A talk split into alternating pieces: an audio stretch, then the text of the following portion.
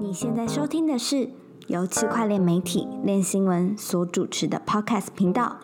哥，我快不行了。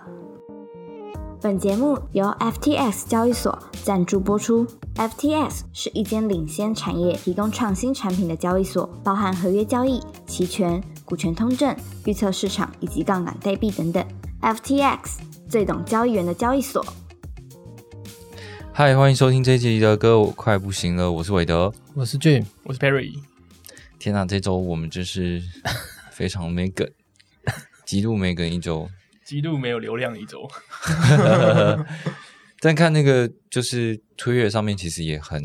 冷清。对，很冷清啊，就是有一些讨论，可是都不是，要不就是很艰深，要不就是感觉没有什么没有什么意思的一些讨论。就是同样的话题继续延伸吧。没错，你看我们光是这个 Tornado Cash，我们就讲了三集，对，不知道大家会不会觉得有点腻？这应该是会吧，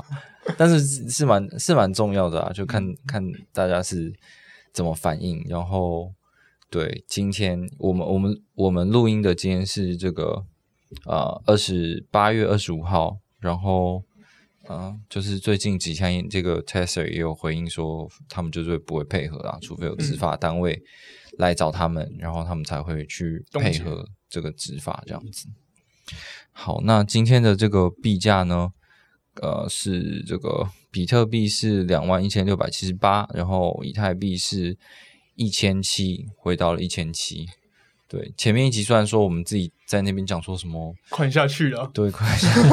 那时候好像一千九百多吧。，对，结果真的下去了，吓死我了，应该不关我们的事吧我？们还是我们自己也不要乱讲，我就只是觉得它是一个合，就是合理现象嘛。再下去一点好了。对，没有没有啦，就是对啊，因为就是大家知道 merge 之后大概会发生什么事情，然后这几个礼拜观察下来，也觉得 POW ETH E 这个硬分叉的以太坊感觉话题性越来越小。，嗯对啊，像话题性越来越小，然后嗯，也不是这么有把把握的感觉，它一定可以做出来。而且就嗯如同我们之前讨论的，就算它真的做出来了，然后等每个人都拿到这个空投，其实也有很多的基础设施上并没有支持这件事情嘛。那你嗯变成有很多的。呃，你有很多手续要做，你要有一些基础建设，你才可以让所有的这些散户可以去套利，对啊，对吧？而且你就是大大咖一定会先先到货嘛，到这个交易所上面。那到底是第一个是到底是谁要去接接这些分叉出来没有没有生态价值的币的话，就是很难说啊。嗯，就是现在现在可能有百分之一，就是百分之个位数的这种的价值，但是你真的开盘之后，你可能马上就砸完了，砸到就是非常非常非常低这样子，除非你有大真的真的很大量，才有可能赚到一点小钱。嗯，对，就是但是整体来讲的话，就是合并这件事情还是继续在。推进嘛，就是以以太坊基金会，就是说哦，九月六号开始这个共识层的合并升级，然后呢，可能九月十号到九月二十号会发生这个啊、呃这个应用层的的的 merge，就是正正式的合并起来。嗯那哇，这他件抓十天就对了，对他抓十天，因为他是靠这个什么 TTD，就是一个总难度的、嗯，呃去去计算什么时候会发生的，对吧、那那真的发生了之后，难道就会出现一个暴涨的现象吗？这件事情也是蛮值得去讨论的，对吧、那这一周至少我有趁这个时候去做一些。链上的互动啦，把嗯比如说把一些之前卡在一些很烂的那种奇怪的 DeFi 协议里 面，然后他给你一些奖励，可是你发现说哦，我这么少的东西，然后我要把它换出来，那光是那个 gas fee 我就已经抵掉我那些奖励给给我的东哇西了，。现在这么低的 gas fee 还低，我说当时啦，哦所以我就一直没有动嘛。嗯，但是因为最近这个以太坊的 gas fee 就是非常低啊，你转账的话都不到一块美金，然后你去做那个 Uniswap 上面的对币的话，也差不多一一块多美金。那这个跟以前比起来，就是天差地壤的一个状态啊。所以感觉你这个时候，不管你要去去做什么，比如说你以前看人家在讲那个 ENS 域名的时候，你都没买，然后你现在想说啊，来买一下好了，这是一个非常合适的时机啦，就至少你在网络手续费上面可以省省下非常多的钱。我还记得在就是年初的时候，那时候就已经比较低一点了。想说哇，那时候买个玉米只要十手续费只要十美金，就觉得好低哦。哦就，现在现在两美 金吧。对啊，所以大家如果觉得说之前没有体验到以太坊的一些服务的话，你想嗯要尝试看看，感觉这时候是蛮适合的一个练习的机会啦。比如说嗯你想要玩 Uniswap 怎么对币，怎么增加流动性在里面，然后赚取一些流动性提供者会赚到的手续费的收益，或者是嗯你想要做借贷，你想要用诶阿维啊。 Compound 嗯 compound 这些东西去嗯做一些基础的借贷，感觉都是一个蛮好的练习的机会。嗯，因为你就算你借了再马上还回去，可能也不会消耗掉多少 gas。对啊，然准后备个十五美金、二十美金就可以让你玩很久了。没错，嗯然后就算就连那个呃呃 NFT 也是非常便宜，就是嗯非常、你现在要卖啊，你现在要转售，呃，都都很便宜。嗯，建议大家可以趁这个时候去玩一下。对，好，那这一集呢的一开始，我们会先讲一个话题，是俊哥写的一个文章。俊哥当时为什么会对这个这一篇文章有兴趣啊？这大概大概是六六七月的新闻吧。然后那时候好像我们刚好在追 Celsius 的事吧，哦所以就没 写。 对就没写到，然后现在就补写一下这样子。哇靠，是什么熊市在捕获网的感一直 觉，一直砸在惦记在心里面。对其实我也常常这样子。对，记我觉得开始要有这个习惯，以以为未来没有新闻的时候做准备，因为熊市真的是有点消息有点少啦。对，嗯嗯，那我要讲的是，就是呃，区块链它所谓的区块奖励都会，如果如果你你的币存在总量上限的话，那区块奖励就会有归零的一点。嗯那像比特币，它在二一四零年的时候，两千一百万颗全部挖光，那到时候矿工就没有区块奖励了，它只能去瓜分那一些链上手续费。嗯那我我看过一个很乐观的说法是，到时候那呃二一四零年的时候，比特币可能已经被很多被大规模采用了。嗯那矿工他光去瓜分这一些大量的手手续续费费，对，就已经有足够的经济动机让他继续去营运这保个护东网西络，对啊，嗯那这是理想状况。但是门罗币在熊市的时候遇到这样子这样子的情况，就不太乐观， 对。对他们决定蒸发，就是他们他们的疑虑是，如果如果光靠这个链上交易费没办法满满足矿工的话，那大量矿工出走，他们全网算力可能会骤降。对，就很容易被攻击。对，只要短时间能掌握超过五十五十一帕的算力，可而且成本不算太高的话，被攻击的几率很高，所以他们决定每个区块都增加零点六颗拆码，所以他们门罗币的总量也从原本的一千八百万颗。一一千八百多万颗变成没有上限，哦，变得没有上限变。没有上限哦。对啊，因为它每个区块都会发零点六个哦，拆码，那未来如果好市场比较好转，它会再修改吗？这还没想到，哎还没也去想这个。它只是去为了现在这个状况去补救而已。应该会改吗？这也不好说诶、欸对啊，这也很难说。但我觉得你改来改去，这是蛮糟糕的一件蛮事。伤害的。嗯对啊，而且你原本是有总量上限的，然后对你现在变成无限蒸发，虽然说是很微量，但是你已经变无限蒸发了。嗯就大哦大家就之前就是信任这个币或想挖这个币的人，可能就是觉得说，因为它是有上限的，所以啊、呃这个东西是长期来讲，如果它有稀缺性的话，它就是有价值。但是如果现在是无无上限蒸发的话，那个价值就会减少。对、啊，因为它它存在总量上限是可能当初会觉得像比特币一样，嗯会有一个够够多的使用量嘛。对，而且对对隐私有幻想的人，他会可能对门罗币非常有信仰吧。对，嗯但是现在状况就是 隐私这件问题，就是在监管情况下不太乐观，被就当儿子打，对隐对啊私币，然后它总量上限这件事情，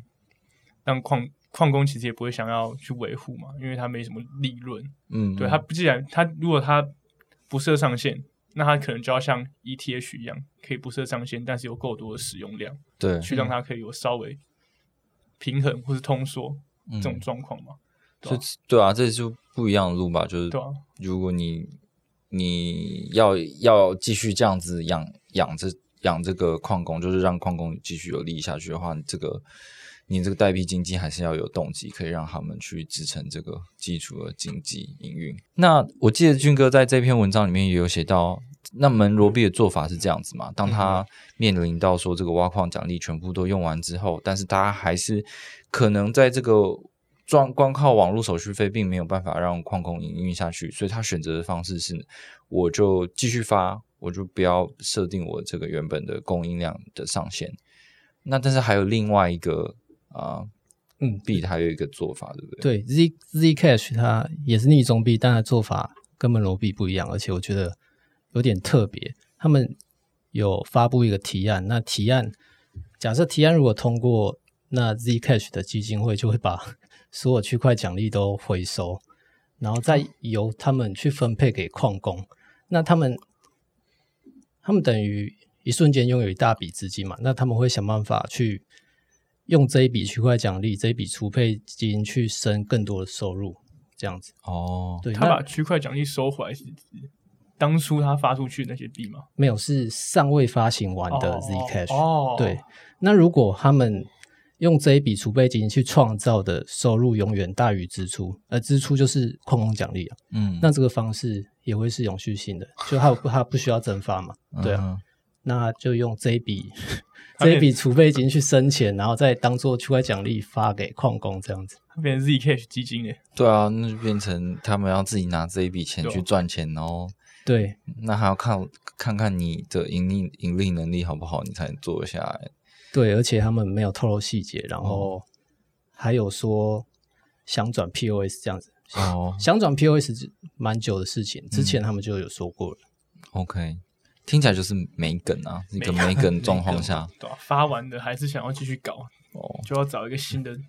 出路了。还有还有一个特别的，但我没写出来，嗯比是比特币，比特币有一个核心开发者，他叫 Peter Todd T、Peter T O D D，嗯那他他有发布一个论文，就是他也认为比特币要蒸发。那他蒸他的论点是比特币大概有好几百万枚都是消失了、不见、打错地址之类的。哦那嗯，蒸发的额度，如果就拿把捏它补起 来这样子哦，拿捏的好的话，可能会补补起来不见的比特币数量那个洞，而且刚好也不会通 膨。未来还是会有很多比特币不见的，这个事情可能每天都会 对发啊生。，神经病哦！啊，我把它藏起来，我把它藏起来，然后然后让你蒸发啊，然后再把它生出来。对啊，那啊你再拿出来他要怎么判断就是这个币是不见的？对啊，哦，还是要很长时间没动过吗？大家可以去 Google，它应该很容易找到他那一篇论文。嗯，它有很复杂的数学公式去支撑它的理论。哇哦，哦，对，好吧，那他那我觉得这样，我我不知道，因为当然这是我们片面的一个判断啦，但是听起来他是想要延续这个比特币矿工一直有挖矿奖励的这个时间嘛，可以再拉长一点。但是无论如何，你这段时间走完，你还是得面临到你原本面临的问题，只是他可能觉得说他可以争取到这个时间，对。而且如果挖矿奖励就是比特币的挖矿奖励就是继续的减半的话，它的价格基本上就是要相对的一直去增长，才能去嗯维运现在的比特币矿矿工这些基础的支出对嘛。嗯，还有他对们啊的意愿，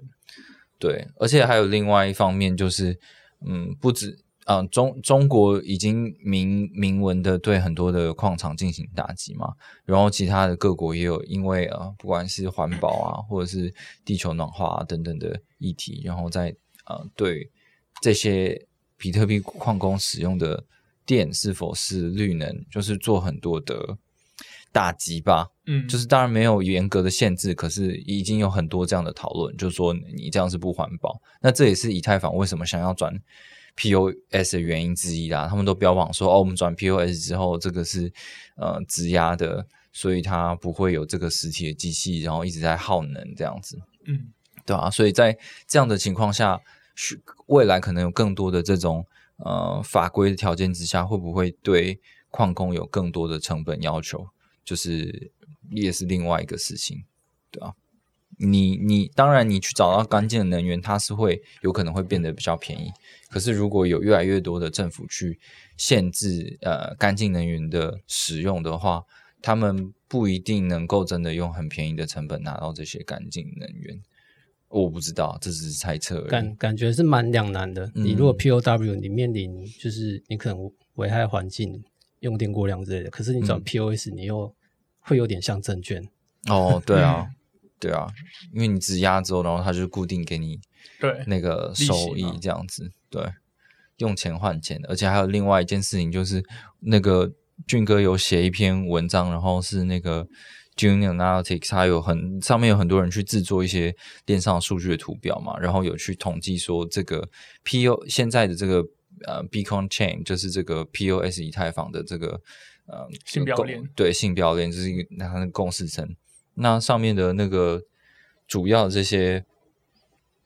质押节点，其实很多都是那个中心化交易所。它统计这边有三十一点三 percent 是中心化交易所提供的。那也就是说，你其实有很大一部分，如果这些中心化交易所他们呃跟监管有一些妥协的话，可能也会呃对这个网络造成一些威胁啊。就是有一些交易可能就没办法被打包了，嗯，对，嗯比较有争议的协议的交易就没办法被打包，或是地址等等的。对啊，这个东西已经被拿来去质疑说，哎，你 Coinbase 会不会这样做？然后还有另外一个很大的节点也是美国交易所 Kraken，Kraken 对 Kraken 是比较叛逆一点啊，它过去一直对监管的那种态度是很哦强硬的这样子。对对，但不知道他为什么做，但感觉那个 Kraken 的那个创办人也也很少在 Twitter 上面跟跟人家拉塞这他样，看起来低调看起来就很叛逆。对， 看起来就长长头发，然后戴对眼镜这样子。对，好，那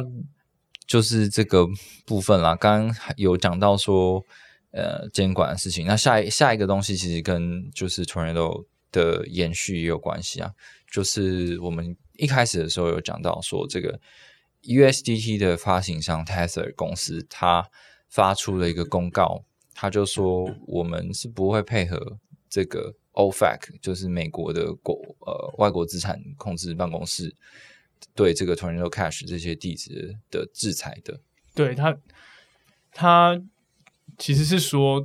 他们没有收到这个嗯，啊需要制裁这些地址的的要求对，，这这个说法超神奇对的。，已经过了。呃，两周多了。嗯对，他说他们没有收到像是执法部门或监管机构说他们需要去对哪些地址、对就是什么东西去冻结。对嗯，然后他们也说，他们其实是很乖的，就他们其实一直都有跟这些执法单位有接触。然后对，然后他也说，执法单位如果要这么做的话，会给他们很精细、精确的的一个名单。啊对，但都没有。哦，对，所以他说，既然在这种情况下，那他们绝对不会就是就不会配合任意的去嗯单方面地去冻结啊。嗯，然后他给出一个说法是说，如果你去任意冻结这这些地址，你可能会打草惊蛇，会嗯让那些骇客啊，嗯那些地址持有者就是，哎，我好像受监管，那他可能会就会就会把他们的这张黑钱就可再能就转到别的哦地方去。可能就清算掉，或是干脆就放弃这些资金了，这样反而就抓不到这些骇客。哦，对对，所以他说他们这样做是合理的，也是比较好的。然后他指出像是 BUSD，然后 DAI。嗯，对 USDP 这些稳定币发稳定币的发行商们其实都没有做什么行为，嗯哼就唯有 Circle 就是 USDC，对他们，他觉得他们的太太太快了，哦，对，这么做其实不太好，对啊，他他有提到 Circle，有啊，他直接哦说 USDC 冻结钱包的行为为时过 早，跟你讲，如果你有在，就是我们看 Circle 还有 Tether 这两个公司，他们最近的新闻稿，反正不管你讲到什么主题啊，最讲到后一定会对方提一下对 方，说我们比较好，对方比较怎样的。嗯，对对，啊但是看现在市场上他们的市占，大家还是比较挺 hater 的，对。哦就，原本好像在去年就是一直在大家都是在说 USDC 不透嗯明、储备等等的问题，哦所以不喜欢它。但现在监管嘛，然后有有太 Circle 太配合太乖了，嗯反正让大家不喜欢的。对对啊，这上上周我们有讲过嘛，对啊就是你，就是就是你太乖，你太乖的时候，然后没没有事，然后可是你很乖，然后大家就说你很你很赞，很安全，对对对，然后有事情的时候，然后你又很乖，大家就会说你这样子危害到我们利就益，哦廖北亚班啊上廖北亚啊大家不喜欢，就是好学生，对那个叫什么没没事去中心化，有事中心化吗？对啊，有事去，嗯，我也不知道，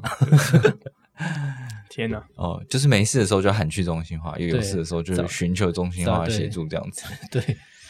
对啊，我我有点忘记了，当初 Circle 不是事发当下隔天还是当天就已经冻结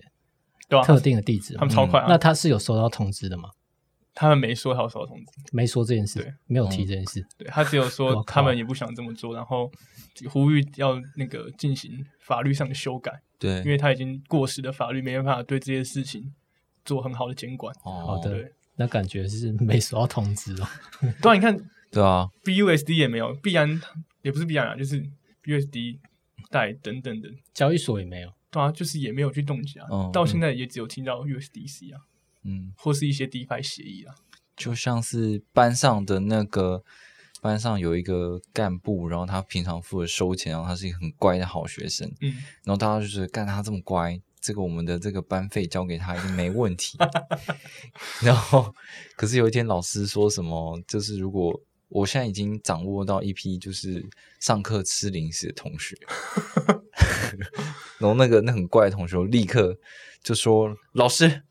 我愿意配合这项政策。然后把那些同学的班费收走，”对，如果对啊不，然后大家就说干要被啊，突然小这样。啊，那我乖是怎样？没救了，好 的，不过 Circle 隐藏得蛮好的，怎么说隐？藏感什么？感觉吧，就是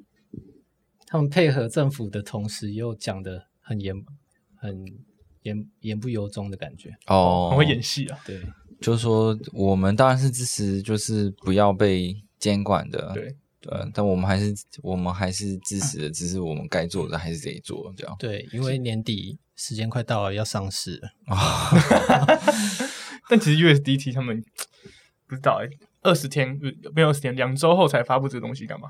他嗯们大可早一点发布啊，不知道哎、对啊，对啊，为什么就挑在可这能个时间点？可能觉得稳了，哦，可以现在搞一下，弄一下，这背后一定有很多的，就是对啊，是都是有很多政政治的因素嘛。我们要我们要怎么弄，对我们的公司名声是最好的。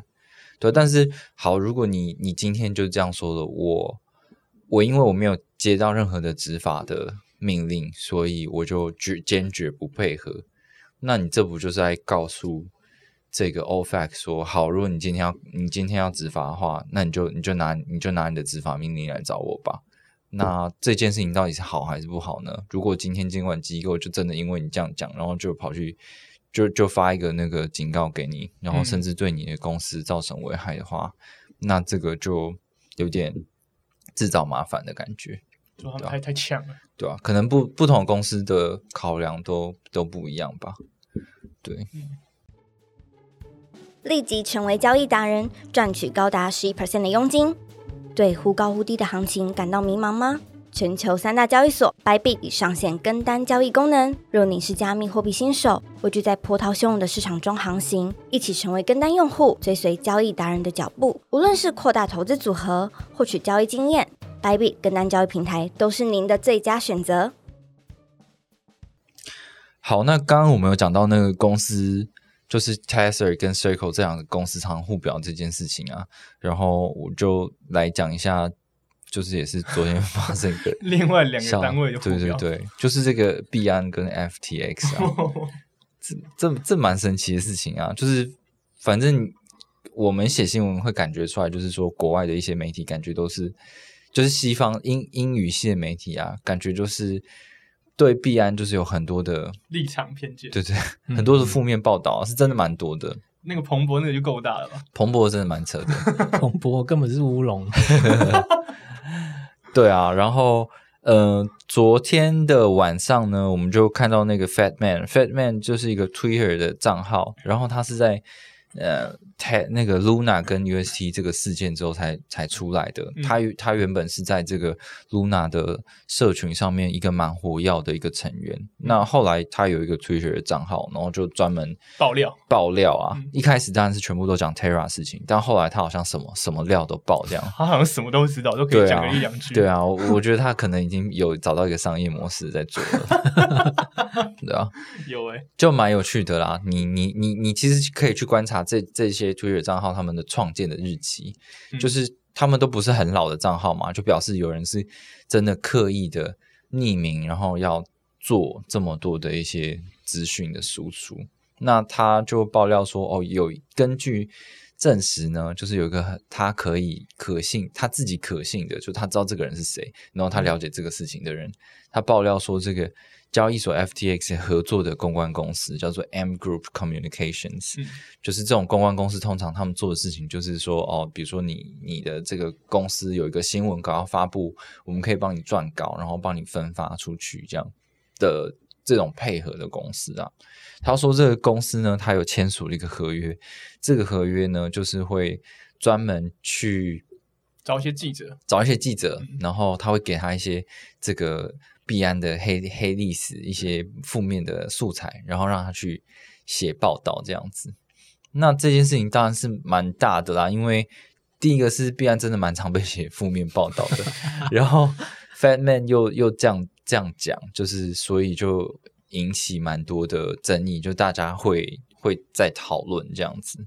对，那有一个有一个记者，他就去怀疑说，这个 Fatman 说：“哎，你你东西又没有拿出来，你根本就没有证证据啊据，那你这样讲，我们到底要怎么相信？”这样，那 Fatman 就是解释说：“哦，因为对方想匿名啊，所以我也不得不，但是我。”我至少他他觉得这个这个消息来源是他可以相信的，这样。那没什么说服力啊。对，没什么说服力啊。但是，诶，你也会很好奇，说他到底为什么要要报这个事情，就是这个对他的动机到底到底是什么？那 Fatman 只是觉得说，他觉得这个是很严重的事情，所以他应该要讲出来。但基本上爆料的人都会这样讲啊。嗯，那这个因为这个记者去质疑呢，然后就引来了这个这个币安的一个，就是我把它翻作通讯长，就是什么 Chief Communication 呃 Officer，嗯反正就是负责就是做很多的可能公共公公公共的沟通的人这样子。公关上的出力，对，他就莫名其妙跳出来，也不是我也不知道是莫名其妙，反正他就是呛那个记者，他就是说，你如果有人去看过你之前发过的文章，还有你 Twitter 上面的推文的话，就会觉得说你就是比较偏向 FTX，、然后对这个必然是很有攻击性的。对，然后反正他们两个就吵起来。那个记者就是在在问他一些关于那个币安的负面消息的事情，然后然后这个 CCO 又去就去做解释这样子，然后好像完全偏离了主题，就是根本也没人知道说这个消消息到底 是不是真的。 但是反正对你你你可以知道说哦，这两间大的交易所的确一个是。就是一个是现在世界上最大的交易所币安嘛，然后 FTX 就感觉是一个美国社会、西方世界的一个新新的一个明星，就对了。嗯他他说什么，在在这个 crypto 世界都很有分量，然后感觉他的事业一直很成功，一直有新的东西出现，这样子。就然后没什么负面消息。对，然后然后这个必然感觉就是，虽然说我是最大，但是我伤痕累累，我一堆 每天被呛，对每天被呛，然后很多负面报道，监管机构天天来找，然后散户也很 讨厌。就对啊，然后就对，然后还有就是在在亚洲这边，中文的人就会讲说什么完璧归赵，对对对 钱都被币安赚去了。对啊，所以就是，但是也不能说 FTX 没有负面新闻啦。其实这个 Twitter 上面还是有蛮多一些爆料的，嗯，嗯，但但你可以你可以看到说，其实在，在这一个领域里面，就是竞争还是非常激烈。你做到很大的时候，就是大家都做差不多的东西的时候，那你要怎么样扩展？然后，嗯，对啊、我觉得都都这样吧，大家都会吵架。就其实也有点道理，啊就是 FT 它的广告支出真的是蛮多的，嗯，对吧、啊就是他们比较会做广告宣传，是对啊，吧、相较币安，币安好像就稍微少一点，对啊，对吧、就像 FT 它各种代言，把他们形象的很好，嗯嗯。对吧？所以如果有这种操作，搞不好也是有可能 的、啊。对啊，哎，这是 Perry 说的，不关我 事。就可能这种这种商场的竞争，搞不好搞不好其实必然有这样做，哦，对也啊说，不定啊，对啊，只是有人把它讲出还来，是必然反 串，就不知道啦。你对啊你你就你就对啊，我觉得我们都是使用者，我们都使用这些公司的产品，那这些公司当然会尽可能的跟你说它的好话，但是他们实际上为了。自己的利益可能还是都会做一些商业上的操作，那是我们不知道的。无可厚非的、啊，对啊我觉得难免会有啊，对啊，所以这个 M M Group 它是有出来解释没有这件事的，嗯，但是嗯 FT x 却没有，什么都 没说。呃，我我早上看到为止的是，毕竟 Fatman 指控的是 M M Group 嘛，对那 M Group 有出来讲，他就说这个子虚乌有，就没这件事情。然后他觉得说这，就是 Fatman 这样的指控是抹煞了他们的公这样的公关公司的努力，然后抹煞了就是呃媒所有媒体的这些努力，这样。那他当然是极力否认这件事情啊，没有，我们一收入样一是这样一样一样照用啊，一样两个都在用，对啊，对，那哎就没了、欸。还是再讲一个，要讲要讲什么？军哥，啊，你要不要分享一下你最近仅手上仅有的 NFT 差点被 rug 的感觉是什 哦，么？没有啊，我手上还有艾迪达、就就哦哇，就俊哥从 NFT 狂热以来，就是手上的 NFT 一直都没有多少，对，哦比较 hold 比较久，唯一持有的对 hold 比较久，但是艾迪达人，还有那个坏脸机器人。还有阿 K，阿 K 被套， 对，然后 画脸机器人这这这几天又传出他们创办人就不想玩了哦 的，消息。它价价格是跌到多少啊？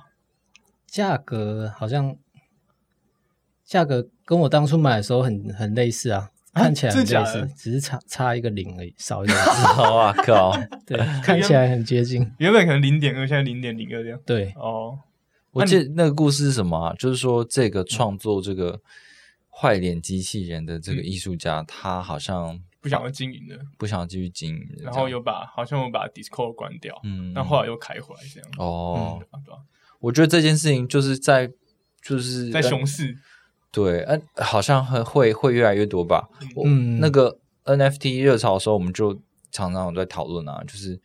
你买了这个 NFT 之后，然后感觉好像